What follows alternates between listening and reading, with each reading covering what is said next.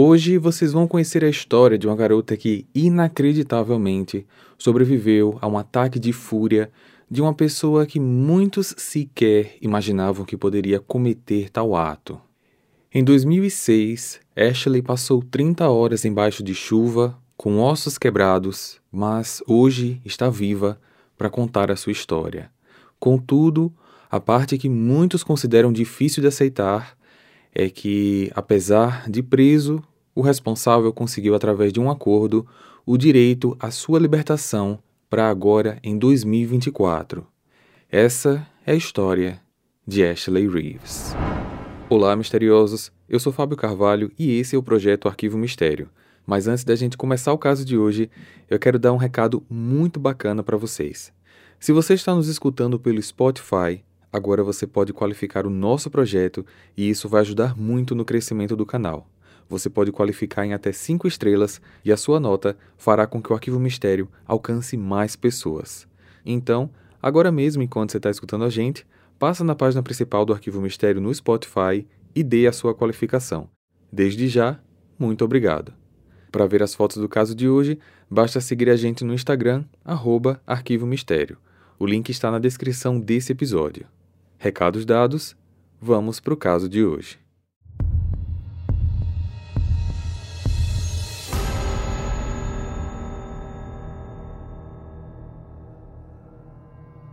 Ashley Reeves nasceu no ano de 89 em Illinois, nos Estados Unidos.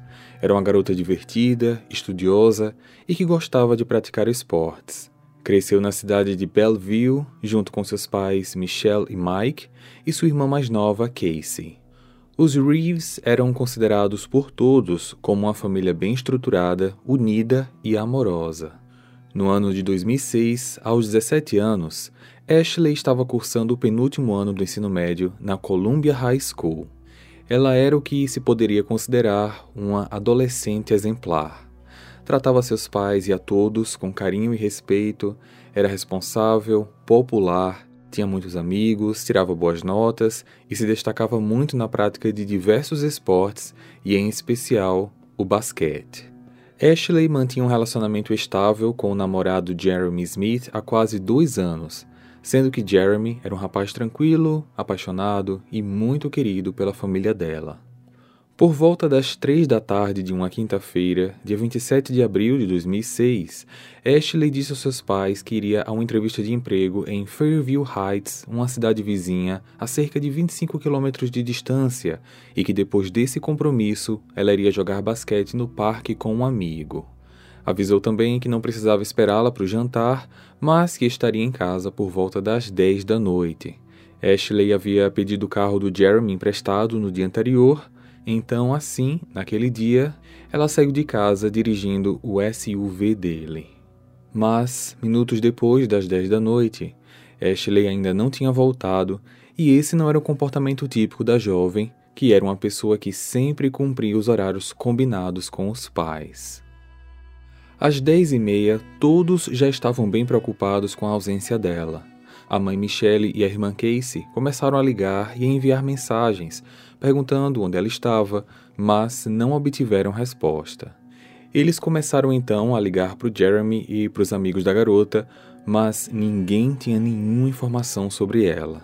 Jeremy e os amigos passaram também a fazer tentativas de contato, mas todas sem êxito. Os pais da Ashley ficavam a cada minuto muito mais preocupados. Eles decidiram então ir até a delegacia para reportar o desaparecimento e a abordagem da polícia em casos como este, em que um adolescente não volta para casa no horário combinado e não atende as ligações, costuma ser aquele que a gente já ouviu em diversos outros casos daqui do canal. Esperar pelo menos 24 horas. Afinal, é comum que jovens rebeldes desobedeçam seus pais e fiquem na rua até tarde, ou até mesmo só voltem para casa no dia seguinte, mas todos sabiam que aquele não era o tipo de comportamento da Ashley. Os policiais ouviram atentamente as alegações da família, anotaram todas as informações e, após horas de conversa, seja por intuito policial ou pelo desespero dos pais, os oficiais decidiram se mobilizar e não esperaram as 24 horas habituais. Nas primeiras horas da manhã do dia 28 de abril, viaturas policiais começaram a fazer uma ronda pela cidade e redondezas na tentativa de localizar a Ashley ou pelo menos o carro que ela dirigia. E não demorou para que o SUV do Jeremy fosse encontrado abandonado próximo a um parque, cerca de 15 minutos de distância da casa da Ashley. Dentro do carro havia um conjunto de roupas formais, que provavelmente seriam usadas na entrevista de emprego, e uma sacola com roupas esportivas que Ashley tinha levado para poder jogar basquete. Os policiais fizeram uma busca mais intensa perto de onde o carro foi encontrado, mas não encontraram e nem encontraram qualquer outra pista. Para a polícia, a situação que se apresentava era realmente preocupante. Uma garota com um histórico de bom comportamento estava desaparecida e o carro em que ela dirigia foi encontrado abandonado. Onde ela poderia estar? Com quem? Será também que ela chegou a comparecer à entrevista de emprego na cidade vizinha? Diante de tantas indagações, os policiais sabiam que não poderiam perder mais tempo e estavam determinados a iniciar uma investigação minuciosa. O namorado Jeremy foi uma das primeiras pessoas a comparecer à delegacia para um interrogatório. Em casos assim, o namorado ou marido são os que costumam primeiro a ser considerados como suspeitos. O rapaz informou que estava em um bar com seu tio na noite anterior e que havia emprestado seu carro a Ashley para que ela pudesse comparecer a tal entrevista de emprego. Abalado, ele repetia que amava muito a Ashley, que o relacionamento deles era feliz e que não fazia ideia de onde ela poderia estar. Jeremy respondeu todas as perguntas com consistência, sem hesitação, e parecia muito preocupado com o desaparecimento. Enquanto ele prestava depoimento, outros investigadores iam ao encontro de outras pistas. Ela tinha sim comparecido à entrevista de emprego no horário determinado, mas saiu sem destino conhecido. Ao conversar com os amigos mais próximos, foi então que uma das amigas trouxe ao conhecimento dos policiais um fato crucial para o curso da investigação. A biografia que até então apresentamos sobre a Ashley revela uma adolescente norte-americana típica, com uma vida familiar estruturada, um relacionamento amoroso estável e feliz, um comportamento social ajustado e um futuro promissor e bem encaminhado. No entanto, Ashley escondia da sua família um segredo muito importante e perigoso, o qual ela havia revelado apenas para algumas poucas amigas mais próximas. Hey, você se interessa por crimes reais, serial killers, coisas macabras e tem um senso de humor um tanto quanto sórdido? Se sim, você não está sozinho. Se você precisa de um lugar recheado de pessoas como você, Venha conhecer o podcast Pátria Amada Criminal. Todas as semanas tentamos entender o pior da humanidade. Nesse processo a gente ri, chora, fica brava, fofoca, porque afinal de contas é assim que a gente fala quando está entre amigos. Suas novas melhores amigas trevosas estão aqui no Pátria Amada Criminal. Como falei anteriormente, Ashley tinha muitas habilidades esportivas e, por esta razão, ela se destacava nas aulas de educação física. O excelente desempenho dela despertou a atenção e o interesse do professor e treinador de basquete Samson Shelton, mais conhecido como Sam. Ele já havia dado aulas para Ashley anos antes, em 2001, e ficou bastante entusiasmado ao ver que a criança que ele havia treinado tinha crescido e virado uma adolescente atlética e cheia de potencial. Só que os dois foram ficando em 2006 cada vez mais próximos. Em algum momento de 2006, Ashley começou a se encontrar com Sam, nove anos mais velho do que ela, fora do ambiente escolar. Os dois iam discretamente para um parque distante, onde ficavam jogando basquete a tarde inteira. Não demorou até que os dois começassem a se envolver intimamente. De acordo com os depoimentos de amigas da Ashley, Fazia cerca de dois meses que ela estava vivendo essa vida dupla e essas amigas afirmaram ainda que a Ashley tinha planos de se encontrar com Sam na tarde do dia em que desapareceu. Jeremy ainda estava na delegacia enquanto esses novos desdobramentos se revelavam. Já com o conhecimento dessa nova informação, do envolvimento íntimo da Ashley com o professor Sam, o detetive resolve fazer algumas perguntas mais diretas para ele, que não sabia que estava sendo traído. E quanto ao Sam? O professor que parece ser tipo um amigo de vocês. Como é o relacionamento da Ashley com ele? Bom, a última vez que estávamos juntos foi no Madrigal. Estávamos eu, o Ashley, o Sam e um outro amigo nosso. Foi tudo normal, eu acho. Sei lá, ele é só um amigo, eu confio nele. Então, eu não me incomodo quando a Ashley vai jogar basquete com ele. Então eles jogam basquete juntos. Eles jogaram só uma ou duas vezes que eu saiba. E você já jogou basquete com eles? Ou foram só eles dois? Não, só eles dois mesmo. E eles costumam se falar muito? Sim, eles conversam bastante. Você suspeita que possa ter alguma coisa entre o Sam e a Ashley? Não, nem imagino isso. Eu confio muito nos dois. Aliás, eu confio muito mais nela do que nele, porque ela é minha namorada, né? E ele, eu não acho que ele a machucaria. Não parece ser da natureza dele. Jeremy foi interrogado por pouco mais de uma hora. O álibi que ele apresentou pôde ser facilmente confirmado, e como não havia mais nenhuma suspeita que recaísse sobre ele, o rapaz foi liberado. Em paralelo a todo esse trabalho da polícia, os pais da Ashley, profundamente angustiados, tentavam ajudar na investigação o quanto podiam. O telefone celular da Ashley estava registrado como uma linha adicional dependente da mãe. Sendo assim, Michelle conseguiu rapidamente obter os registros de chamadas do telefone da filha.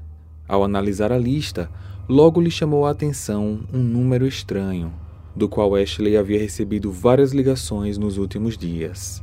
Ao ligar para aquele número, Michelle ficou surpresa ao descobrir quem era a pessoa do outro lado da linha. Alô? Alô? Por favor, com quem estou falando? Aqui é o Sam. Mas me desculpa, sou eu que devo perguntar com quem eu tô falando. Sam Shelton? É, professor de educação física? Eu queria saber se você viu ou se você sabe de alguma notícia da minha filha, a Ashley. Ashley Reeves. Não, eu não a vi. Sinto muito por não poder ajudar. Ma mas veja bem, o seu número de telefone fez várias ligações para minha filha. Você chegou a falar com ela ontem? Talvez ela possa ter te falado alguma coisa que nos ajude a encontrá-la. Ela não voltou para casa ontem. Alô? Sam, você está aí? Alô? Os pais da Ashley ficaram muito intrigados. Por que um professor estava ligando para sua filha com tanta frequência nos últimos dias? Estava claro que aquela informação era relevante e precisava ser levada ao conhecimento dos investigadores.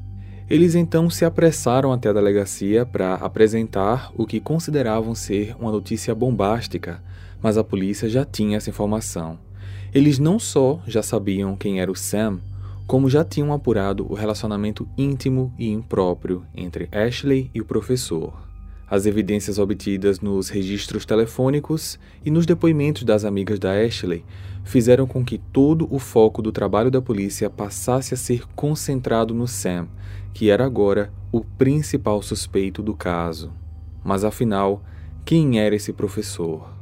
Sam tinha 26 anos, era professor de educação física, também instrutor de autoescola e eventualmente participava de competições de luta coreografada.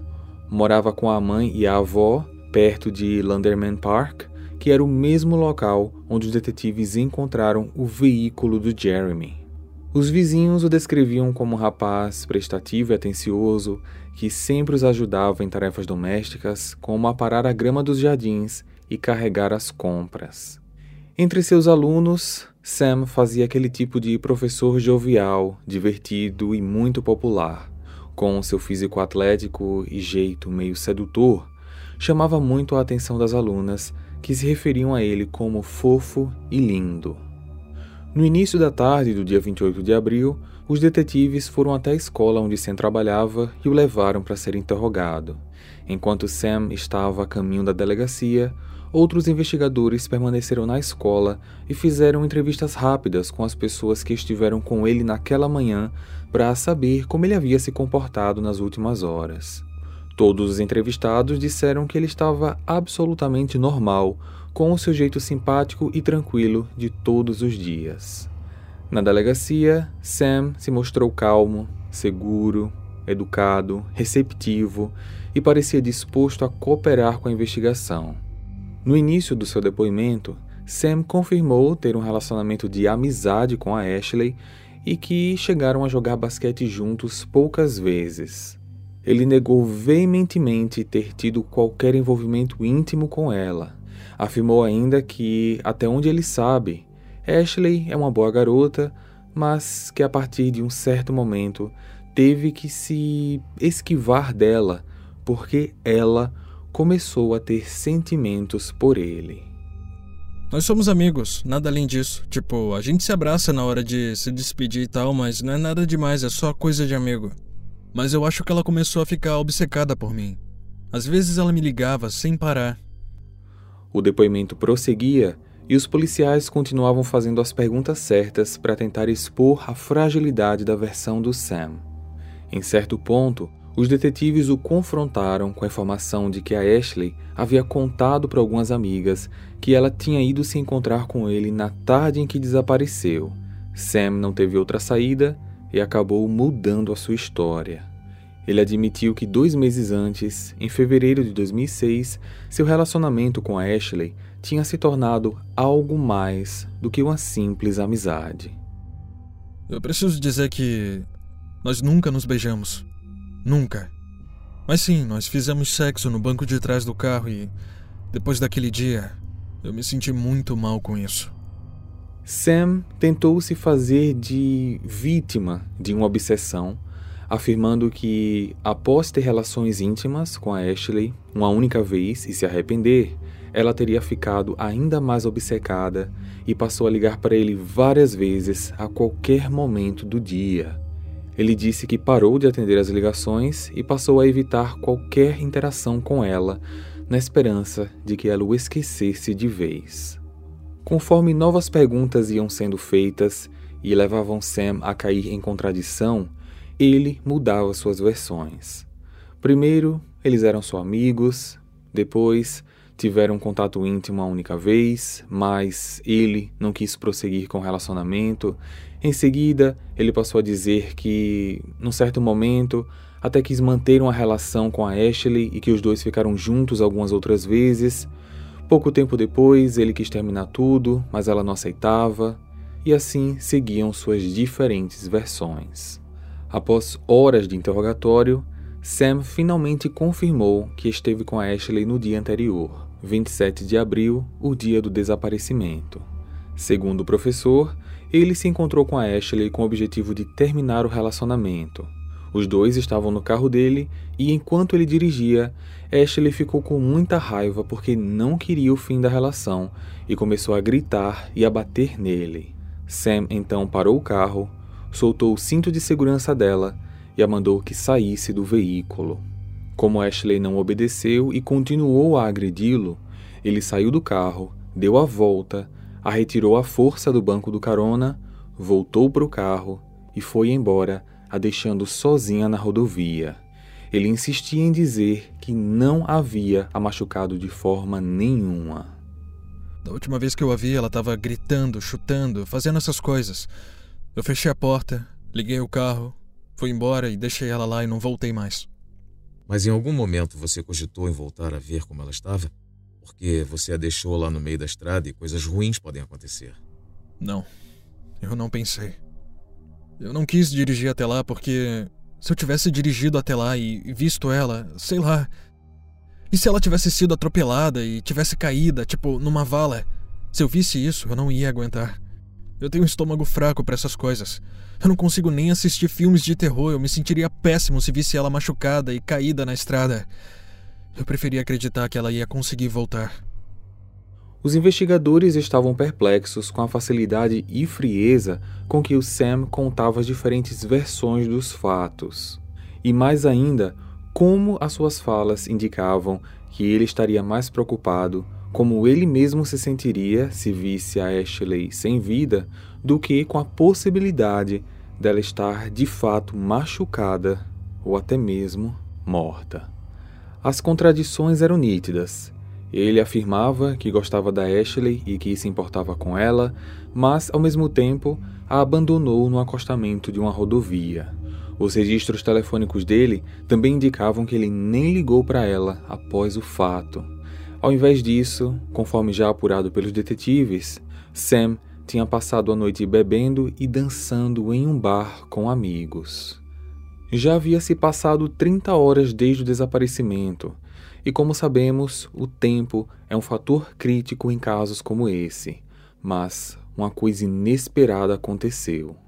Durante um intervalo dos interrogatórios, Sam estava voltando do banheiro quando passa pela sala do chefe do departamento, Stephen Johnson. Eles se conheciam da época em que o Stephen era um conselheiro do grupo de escoteiros do qual Sam fazia parte.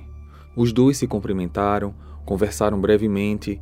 Sam contou que estava na delegacia porque estava sendo interrogado pelo desaparecimento da Ashley, e Stephen percebeu que a interação que eles já haviam tido no passado poderia ser algo vantajoso para aquela investigação. Stephen então decide conduzir o depoimento do Sam a partir daquele momento e os dois voltam para a sala do interrogatório. Fale sobre o erro que você cometeu, Sam. Mas eu já falei tudo o que eu sei, tudo o que aconteceu. Vinte minutos depois, Stephen finalmente conseguiria quebrar as barreiras do Sam. Se eu sair daqui e for direto falar com a sua avó e contar para ela toda essa história que você nos contou, o que a vovó vai dizer? Eu só quero ir para casa. Eu quero explicar para minha avó e para minha mãe exatamente o que aconteceu. Veja bem, a sua avó não está aqui. Sua mãe não está aqui. Mas de alguma forma, elas estão sim. E quer saber por quê? Porque tudo o que elas te ensinaram está dentro de você. Mas, infelizmente, Sam, você não está nos dizendo a verdade. E você precisa dizer. Você tem que dizer. Por sua mãe, por sua avó. Faça isso por elas. Naquele momento, pela primeira vez, o Sam começou a chorar. Stephen lhe entregou uma caixa de lenços de papel e o deixou sozinho na sala, dando a ele o tempo necessário para assimilar a necessidade irrevogável de falar a verdade. Minutos depois, quando Stephen retorna à sala, ele encontra o Sam de pé e com a voz bem abalada. A gente brigou dentro do carro, eu mandei ela sair, aí eu a agarrei bem forte pelo pescoço e arrastei para fora. E, então eu ouvi um barulho, tipo um estalo alto, e, e ela meio que desmaiou. Eu fiquei em pânico porque eu pensei que tinha quebrado o pescoço dela. Então eu arrastei ela pro meio da mata. Eu queria fazer parecer que alguém tinha enforcado ela lá. Ela ainda estava respirando, então eu tive que sufocá-la. Ela desmaiou, mas continuava respirando, então eu usei o meu cinto, amarrei no pescoço dela. Usei o pé como alavanca e puxei o mais forte que eu consegui. Eu virei a cabeça porque não queria ver aquilo. Continuei puxando forte, até que o cinto arrebentou. Como ela ainda estava respirando, eu tive que usar minhas mãos de novo. Quando ela parou de respirar, eu, eu fui embora. Depois de descrever com frieza todos os detalhes cruéis do seu crime, Sam finaliza o depoimento de uma forma inacreditável. Só uma coisa, eu posso pegar minha solução de limpeza das lentes de contato? Eu vou ter que tirar as lentes para guardar e vou precisar de uma escova de dentes também. Bem, Sam, eu acho que não. Mas eu não posso tirar as lentes sem isso. Será que eu posso ter um banheiro privativo? Porque eu não consigo fazer xixi na frente de outras pessoas. É. Eu não sei, Sam. Eu vou dizer para eles o que você quer, mas não sei se vão poder te atender. Stephen estava espantado com a frieza e narcisismo do criminoso, que não se abalava minimamente com o horror do que tinha feito e cuja única preocupação era o próprio bem-estar. No final, Sam concordou em levar os policiais até o lugar onde ele havia deixado a Ashley para morrer. O local era o Citizens Park, localizado a apenas 12 minutos da casa da vítima. Porém, já era de madrugada e a escuridão era total. Havia chovido muito naquele dia e Sam, desorientado, não conseguia se lembrar do lugar exato onde ele havia abandonado o corpo da Ashley. Depois de cerca de 30 minutos de uma procura incessante naquela escuridão, os policiais finalmente a avistaram. Ashley estava deitada, de costas, com as mãos sobre o peito e a língua para fora da boca. Seu corpo estava coberto por centenas de picadas de insetos. Fazia 30 horas desde que ela havia sido largada ali. Os detetives se aproximaram com aquele sentimento de tristeza e frustração por não terem conseguido chegar a tempo para salvá-la, até que de repente as mãos da Ashley se movem. Eles se aproximaram ainda mais, direcionaram a lanterna para o peito dela e constataram que ela ainda estava respirando. Como que por um milagre, depois de tudo o que passou nas mãos do Sam e ainda ter ficado 30 horas ao redor de insetos, na chuva e no frio, Ashley estava viva.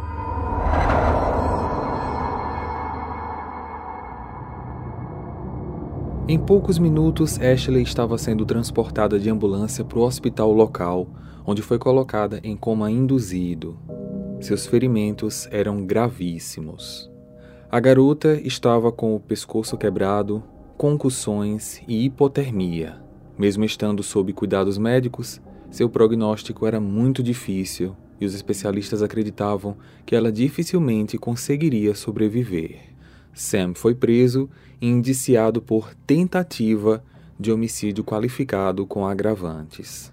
Apesar de ter confessado um crime hediondo, foi concedido a ele o direito de pagamento de fiança para aguardar o julgamento em liberdade. Enquanto isso, Ashley lutava pela sua vida. Foram várias semanas em coma e em internação hospitalar. Ashley teve danos cerebrais significativos e ficou paralisada por muito tempo, tendo que passar por muitos tratamentos e terapias de reabilitação para reaprender coisas básicas, como falar, beber, comer e andar. Um processo que durou longos meses. Esse processo foi longo, doloroso e emocionalmente desgastante, mas ela nunca desistiu.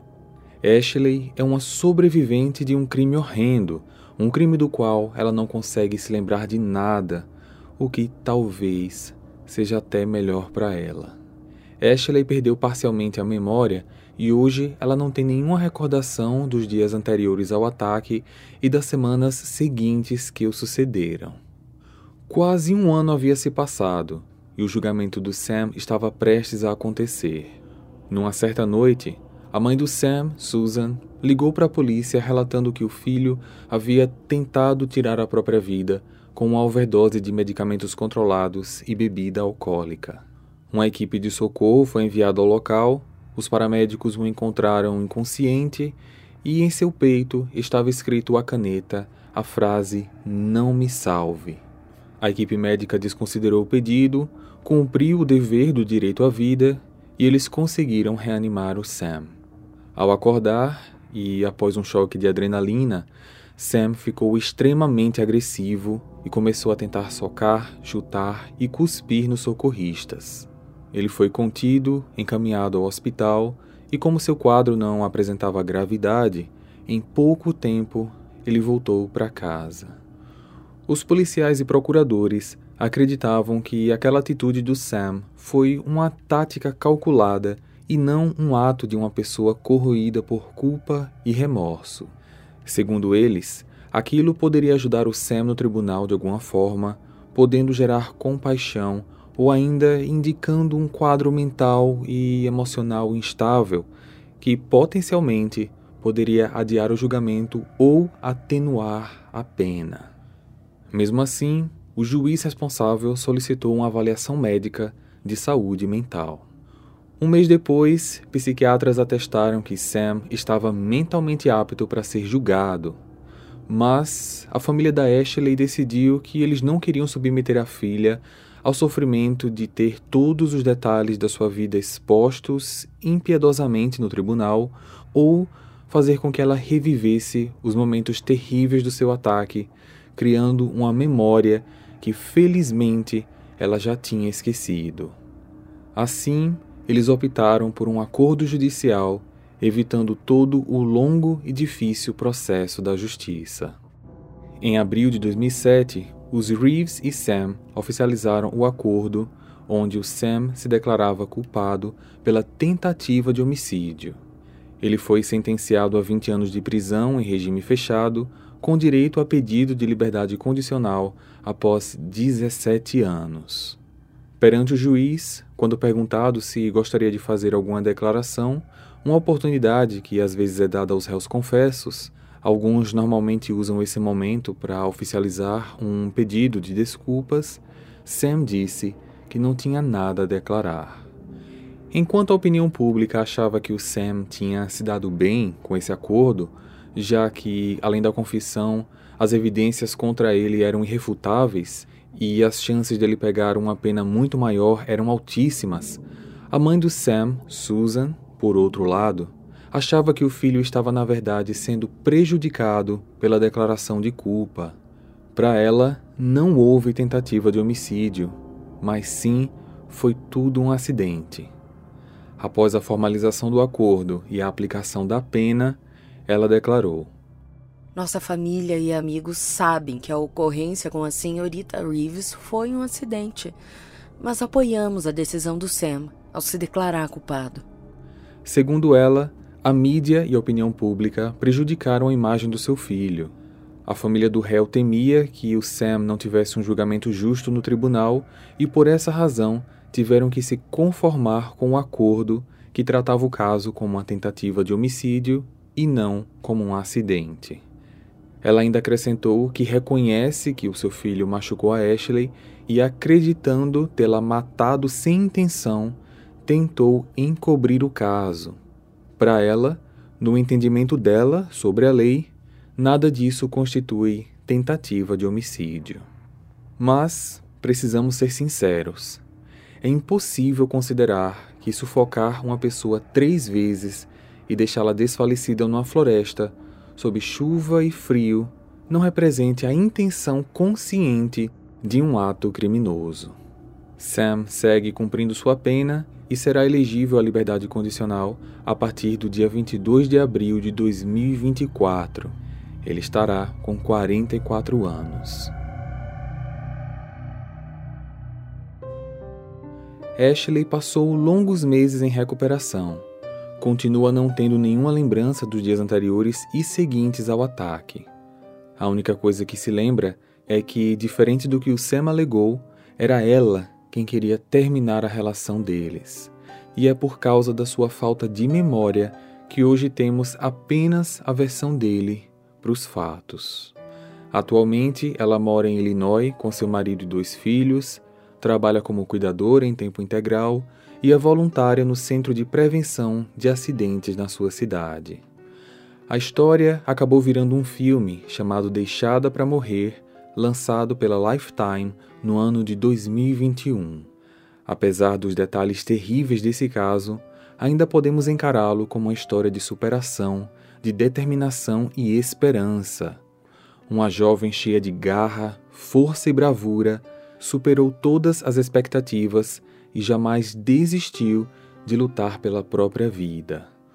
Hoje, Ashley é uma mulher realizada, com a vida plena e cheia de possibilidades. Ela faz com que o seu algoz, um homem narcisista, egoísta, desumano, que nunca demonstrou qualquer remorso pelo crime, tenha que lidar diariamente com a realidade de que ele, apesar de ter empregado força física descomunal, foi muito mais fraco do que ela. Ashley Reeves praticamente nasceu novamente. Hey!